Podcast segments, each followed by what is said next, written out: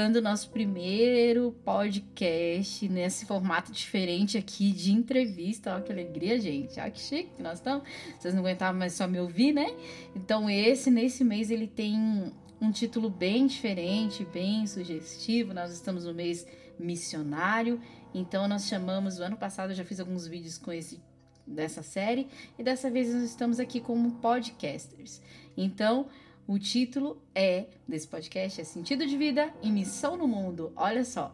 Então hoje nós vamos conversar com uma pessoa muito especial e ele vai se apresentar melhor, mas assim, eu tô muito feliz porque a gente se conheceu assim pelo WhatsApp, a gente não se conhece pessoalmente ainda, é, mas ele é um sacerdote com deficiência visual. Pois é, para mim foi uma alegria muito grande saber que existiam sacerdotes com deficiência visual.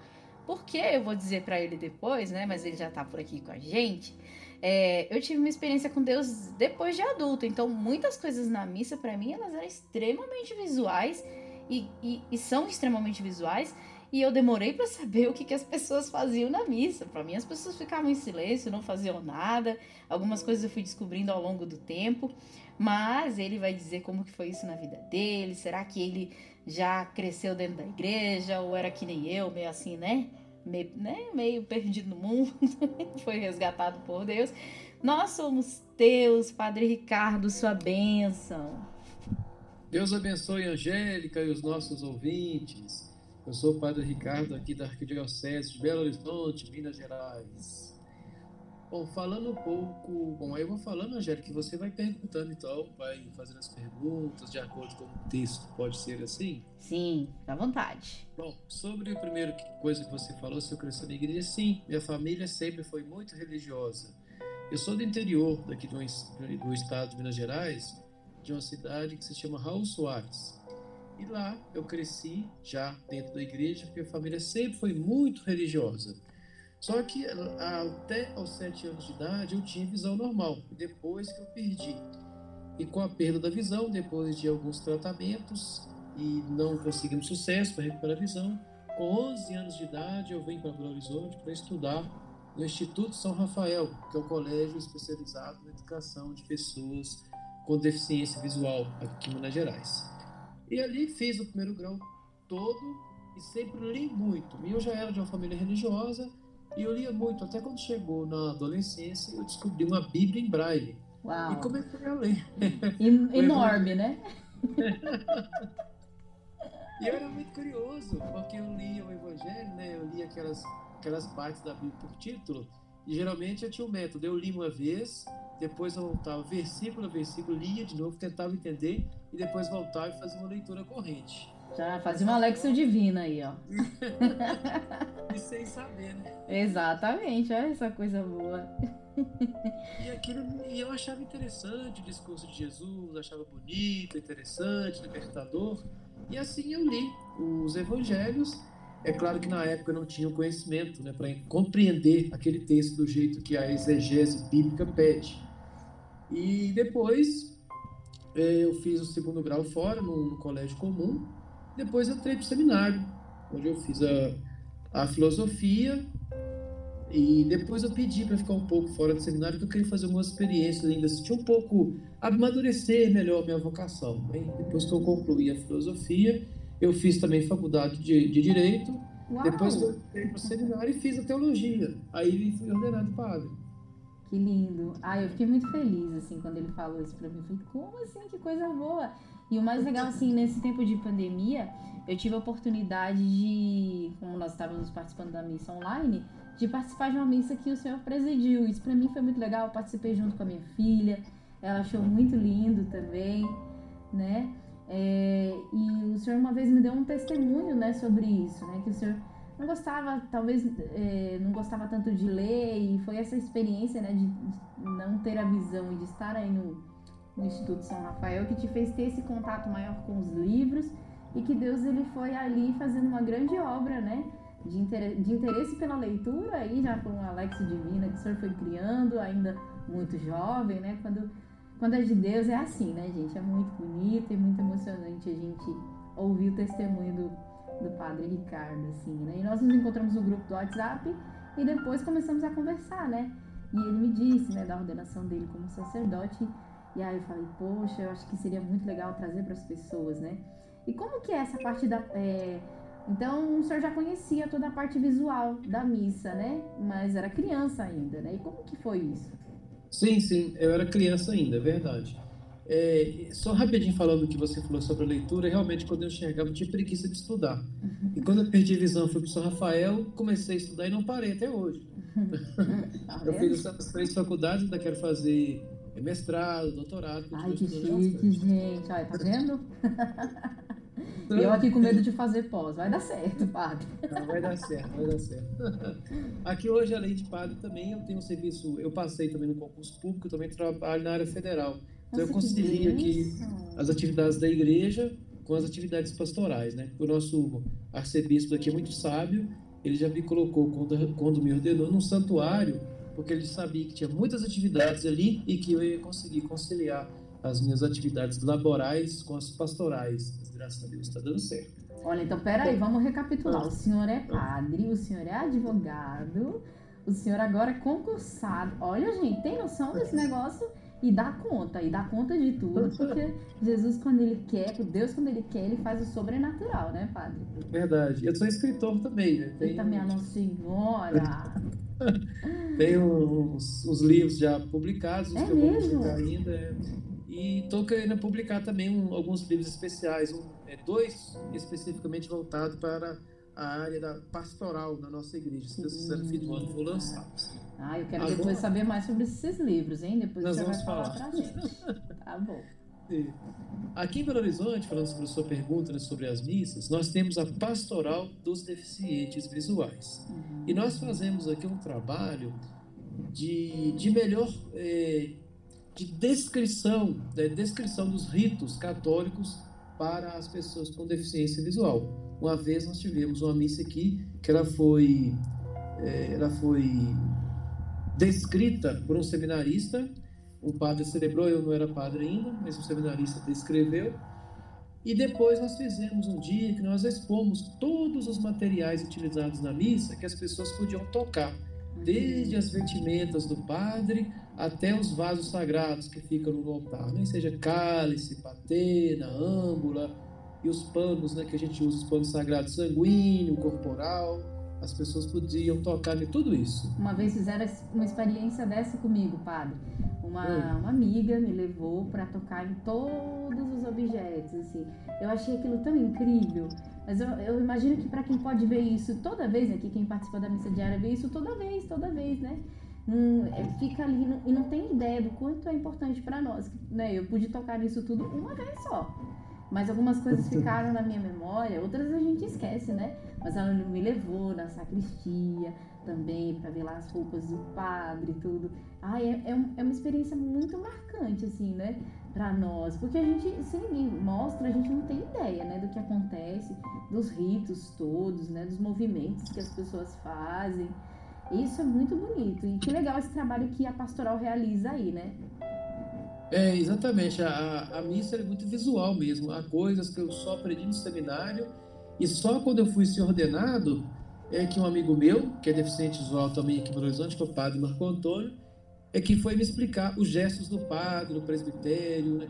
o, o, a posição do padre, que tem uma série de posições que o padre faz ali no, no presbitério, que só quem está vendo sabe, ou só o próprio padre que faz que sabe. A gente que não, não enxerga não consegue saber disso. Eu nem sabia que o padre também tinha os movimentos. Eu pensava aqui no, no, do nosso lado, né? Dos fiéis. Os movimentos que os fiéis fazem, né? Aí também, então, então também tem os movimentos de vocês. Olha só que bacana. O padre Marco também é aí da, da tua cidade? Sim, sim, é o padre Marco Antônio aqui. Inclusive, ele é meu, meu padrinho de ordenação. Ai, que lindo. Porque assim como a gente tem os padrinhos de casamento, os padres têm o padrinho de ordenação também. Nossa, ele que é meu lindo. padrinho de ordenação. Ai, deve ter sido muito emocionante, né? Foi, foi sim. Ai, olha, eu fico aqui pensando. Eu lembro que o, o cordeiro, né, quando faz cordeiro de Deus, foi o meu pai. Engraçado, né? Meu pai ele sempre foi muito de ir à igreja, mas ele nunca foi muito de nos levar para a igreja, né? É aquele católico assim, né? mas um dia ele estava comigo numa missa, isso é bem raro de acontecer. E ele, ou a gente estava assistindo pela TV, não me lembro. É... E ele me mostrou, assim, que, ah, Cordeiro de Deus, a gente coloca a mão pra frente, tirar esse pecado do mundo, aí tem de piedade, a gente coloca a mão no coração. Eu não sei se toda vez faz isso, mas tem algumas coisas que são muito engraçadas, que eu acho que por serem coisas muito pontuais, que eu aprendi com meu pai. É, uma, essa foi uma foi essa que eu falei, e a outra foi como que era a sequência dos números no telefone. Sabe aqueles telefones de discar? Então, ah, é, um dia eu era criança e eu me lembro que ele me mostrou, olha, aqui é um, dois, três, tal. E eu nunca esqueci. E a outra era esse movimento. Aí os outros movimentos da missa foi essa minha amiga, que depois me levou para fazer uma tour dentro da paróquia. E depois a minha filha, né? Minha filha também. Algumas coisas ela me mostra, como que. Ela foi me mostrando, né? Como que era para fazer. E então, agora os movimentos do padre, esses eu não sabia, né? Eu vou ter que perguntar outro dia para ela, pedir para ela me falar, mais ou menos como é que vocês fazem para eu saber, né? Porque a gente fica só com os sons, né? Mas isso é muito bonito. Como foi para sua família, assim? É, o senhor, é, bom, primeiro, a sua deficiência visual é por conta de quê? E como foi para sua família, né? Tanto ter um filho que, que teve que ir para o Instituto São Rafael, aqui nós tínhamos o Padre Chico, né? Eu morria de medo, viu, padre? Vou confessar aqui. Eu morria de medo de ir para lá. Ai, não sei o senhor, mas eu tinha um medo surreal, assim. Aí quando minha mãe conseguiu vaga para mim numa escola que tinha a sala especial, meu Deus, a criança mais feliz do mundo, né? Eu tive muitos amigos que foram do, do, do, Padre Chico, né? E são instituições religiosas também, né? Porque ó, São Rafael, Padre Chico, né? Então são todas religiosas também, né? Tem as irmãs, o Padre Chico tem as irmãs. É, o São Rafael, eu conheço o Christian, estudou aí também, que é um grande amigo, é, que estudou no São, São Rafael também. E aí era isso, né? Só tinha o ensino fundamental, 1 um e 2, né? Que chama agora. E para ir para o ensino médio tinha que sair, né? Então é aquele susto, né? Quando sai do, do, do internato e vai para conhecer o colégio comum.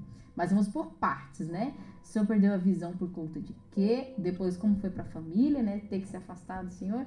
E depois de ter um filho padre, né? Que deve ser uma alegria imensa. Ah, sim, com certeza, né? É, a primeira questão aí sobre a perda da visão, é, segundo os médicos, eu fiz vários, vários tratamentos na época, né? Foi, segundo os médicos, uma doença que chama uveíte, que seria segundo eles, uma doença hereditária. Foi um susto, porque não havia casos na família, nem a gente não sabia, nem havia conhecidos né, com esse tipo de deficiência. Mas depois de vários tratamentos, né, fiquei tratando ali mais ou menos dos 8 anos até os 11 anos né, de, dar, de não haver êxito, o São Rafael foi um lugar necessário, era necessário que eu fosse para eu estudar, para eu me preparar para a vida. Então, é claro, sim, que tinha esse lado da saudade, de sair de casa, mas havia necessidade também de ir, de se preparar para a vida, né? Não podia ficar parado, esperando. Eu tinha que Desde correr atrás. missionário já, gente. Olha que coisa linda, meu Deus. Ai, de uma sabedoria, né? Olha só, gente, que riqueza. Desde pequeno já tem que ir, tem que ir em missão. Olha só, que lindo, padre. Aí eu fui e foi uma experiência fantástica. O São Rafael guardo muito no meu coração, um lugar que eu fui interno por sete anos. É um lugar que eu tenho uma, uma gratidão enorme, porque lá, além de ser alfabetizado, eu aprendi também algumas coisas da vida, como passar, lavar, cozinhar, tinha aulas de oficina, aprendi a, a natação, fazer ginástica. Então é uma escola para a vida que foi o São Rafael para mim. É, nossa, padre, a gente fica pensando, né? Quanto a gente às vezes é criado com a super proteção das famílias, né? E o quanto o São Rafael te tirou dessa, desse mal, né? Porque é um mal. Porque a gente acaba crescendo só cronologicamente. Eu brinco hoje que eu sou. Eu tenho muito que amadurecer, padre. Nossa Senhora. Quando a gente vai pro mundo assim, a gente tá achado de mimado, de melindroso pra lá, né? Porque a gente não foi preparado a a lidar com, com, as, né, com, com, as dificuldades que as pessoas que enxergam lidam mais cedo ou mais tarde, né? Hoje nem tanto, porque também tem uns adolescentes tardios que não têm deficiência nenhuma. Mas, assim, quanto isso foi algo que, que te livrou dessa superproteção, né? Que às vezes a família quer cuidar, é, não é por mal, né? É o que eles acham que tem que fazer, mas acaba que nos prejudica lá no futuro. E eles tiveram essa, essa sabedoria, que para mim veio de Deus, da sua família sempre ser muito religiosa, de ter essa sabedoria. Não, ele precisa aprender e o São Rafael é o único lugar que vai oferecer isso para ele hoje, então nós vamos ter que mandar. É com dor no coração? Imagina a sua mãe. Ah, Maria, minha filha tem 15 anos, ela demora a chegar da escola, eu já fico, ah, meu Deus. Imagina sua mãezinha. Olha como é o nome da sua mãe. Ela chama Joana Dark. Ah, também é nome de santa, né, rapaz? Aí já começa. Com o nome desse, ela tinha que ter essa coragem mesmo. Um beijo pra dona Joana Dark. Parabéns pela atitude, já desde cedo, falar, não, meu filho, vai. Me lembra até a mãe do Ray Charles, né, do filme. Vai que você é capaz, né? Te deu essa força e foi um grande start na tua vida, né? De falar, não, bora, bora. Devia ser difícil, mas foi algo necessário. Muito bonito, padre, essa, essa sabedoria, né? E depois, quando você falou, ah, eu quero ser padre, como é que foi?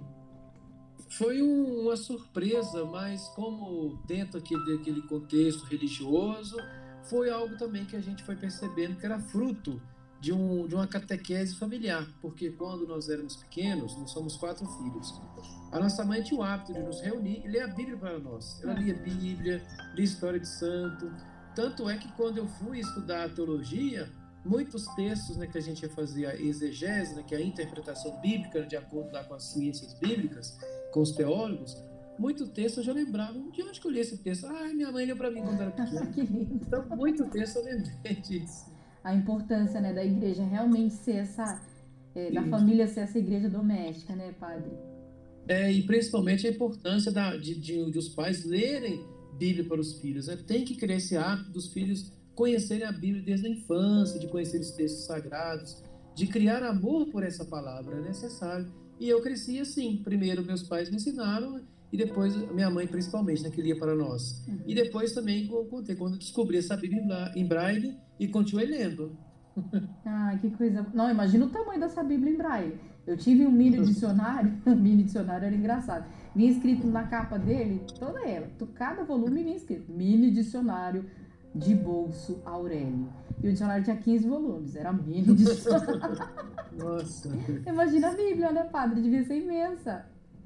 É, era, era bastante volumes, bastante volumes mesmo. E aí o senhor sabia procurar direitinho lá. Porque hoje eu vou no aplicativo, né, Brasil? Hoje é mais fácil. É, é hoje é mais fácil. Na época, essa Bíblia era de uma biblioteca que tinha no São Rafael. Então eu já ia lá, já procurava a Bíblia, eu já pedi o bibliotecário, eu estava lendo os evangelhos ainda, né? Uhum. Aí dessa forma eu li os evangelhos, um a um, até chegar nos Atos dos Apóstolos e li os Atos dos Apóstolos. Até aí eu li braille, mas foi uma leitura, não foi muito rápida, porque eu, eu segui esse método, então demorava tempos para ler essa Bíblia, né? E depois, já quando eu cheguei nas cartas, aí nas cartas para frente, aí já li mais na, foi no computador mesmo. Sim. Eu já tinha percorrido esse caminho de, de leitura dos evangelhos e dos atos dos apóstolos. É, a gente tinha o Biblivox. O senhor chegou a usar o Biblivox? Não, não, sei não. Mas o Biblivox, ele só tinha a Bíblia evangélica, mas foi o meu primeiro contato com a Bíblia, assim, foi através, era um aplicativo que criaram, né, dentro do DOSBox, para a gente poder ter acesso à Bíblia, mas era a Bíblia evangélica. Aí, para ter a Bíblia católica, foi no celular e um dia um professor me mandou um PDF com a Bíblia de Jerusalém. Mas para achar as coisas, meu Deus do céu, dentro daquele PDF pequeno.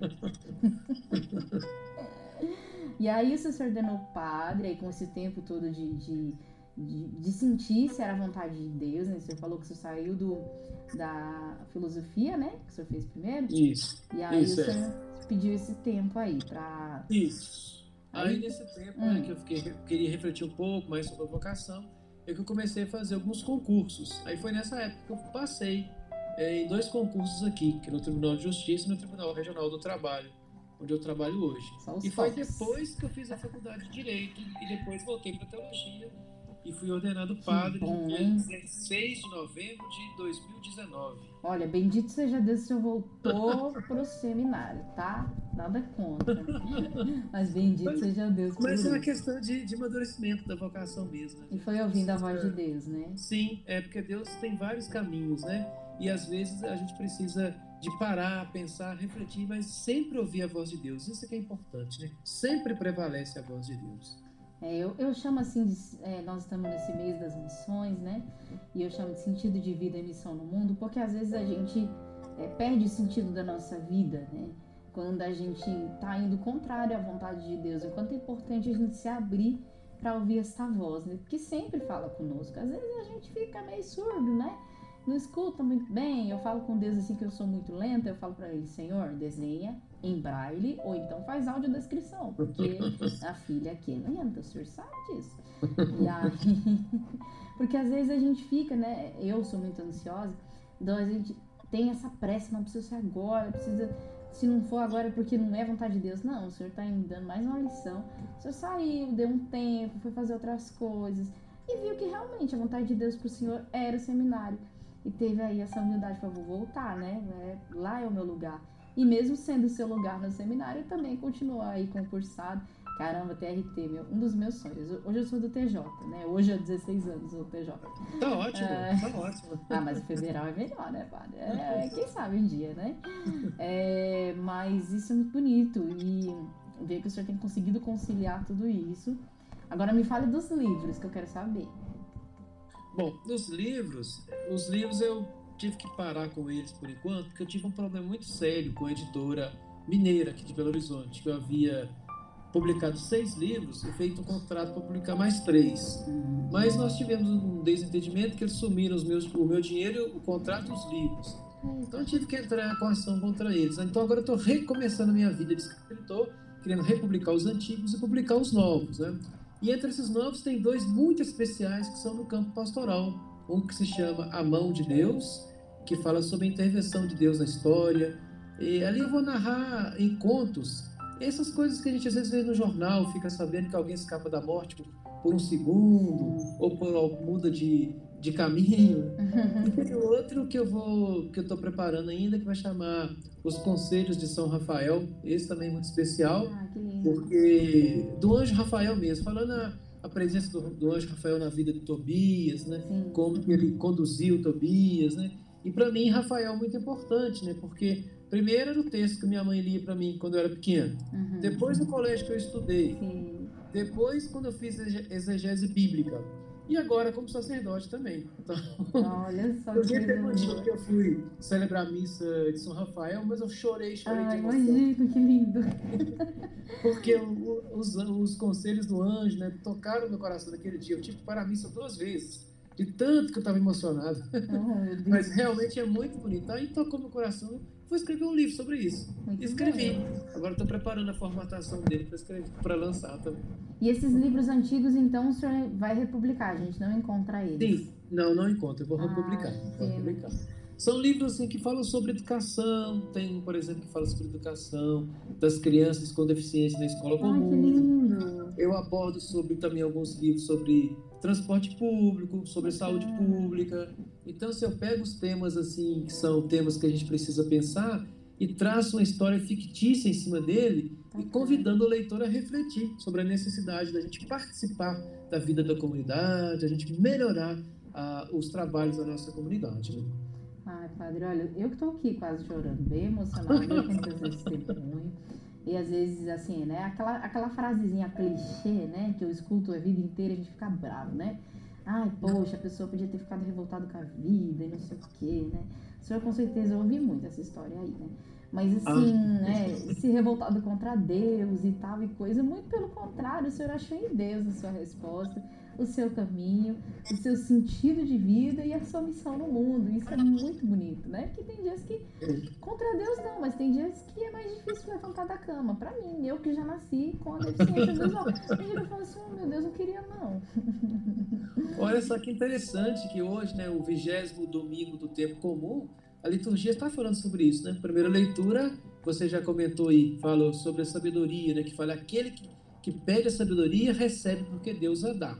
E no Evangelho Jesus também fala sobre isso, né? Aquele que deixa as coisas por amor a Jesus recebe tudo de volta aqui nesse mundo mesmo, com perseguições. né? As perseguições que ele diz são as dificuldades, os desafios desse mundo, né? E depois, na plenitude da na glória. É. E nós sabemos que as dificuldades não nos destroem, elas apenas nos aperfeiçoam, né? a gente passa por elas e sai delas mais, mais, mais virtuoso, mais qualificado, mais evoluído para trabalhar para o reino É, de elas Deus. nos formam, nos formam e nos moldam, né, padre? Sim. Eu, eu acho eu, ontem eu participei já da missa com a liturgia de hoje, inclusive daqui a pouco de novo, mas daqui a pouco vou tocar. Ah, ontem participei e, e o que ficou muito forte no meu coração foi o só uma coisa te falta, né? é, para aquele homem que já observava os mandamentos, era só uma coisa de falta, meu Deus. E Deus está aqui, me cutucando. Só uma coisa de falta. Eita, Jesus. É, pois é. É o desapego, né, padre? É o abandono das coisas que não trazem a felicidade, embora elas tenham uma carinha muito bonitinha, né? São muito atraentes e tal. Mas ela não nos leva para a vida eterna, né? Padre, eu queria te agradecer muito, muito, muito, muito demais da conta, como dizem vocês aí.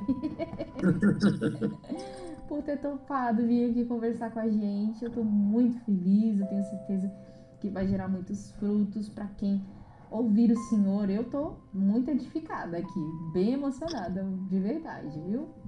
Ô, Angélica, eu que te agradeço a oportunidade, também aproveito para te parabenizar pelo trabalho que você faz de evangelização, através da música e através também dessas entrevistas. Né? Isso que a gente mesmo, você está no caminho certo que a gente precisa fazer. Fazer da nossa vida um lugar que seja, que brilhe sempre a glória do Senhor Jesus. E eu sei que você faz isso bem. Então aproveito para te parabenizar por isso e agradeço a você a oportunidade que você me deu de vir aqui dividir um pouquinho com vocês sobre o ministério, que para mim é uma graça, é uma bênção eu adoro ser padre, adoro celebrar missa, faço isso com muita alegria e espero fazer pro resto da vida. Eu sei que vai chover de pergunta, né? Para dar a comunhão. Meu sonho é ir numa missa celebrada pelo Senhor e receber a comunhão nas tuas mãos, viu? E se Deus quiser, Sim, isso vai acontecer. Se Deus quiser, se Deus quiser. Eu, eu vou chorar para ele arrumar uma missão para mim lá em BH e eu vou lá, gente. Atenção. Ai, meu Deus. Onde que a gente te encontra, padre? Onde que a gente te encontra nas redes sociais? É possível? Como é isso?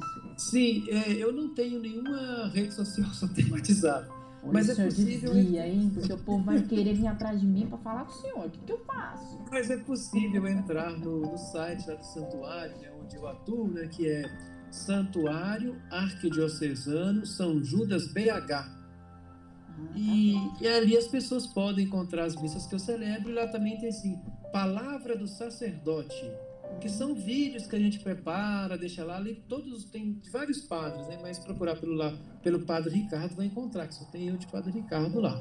Aí vai encontrar lá os, no, alguns áudios assim de 7, 8 minutos, né? Que a gente faz uma homilia, ou conta uma parábola fala sobre, sobre a palavra de Deus mesmo no dia a dia.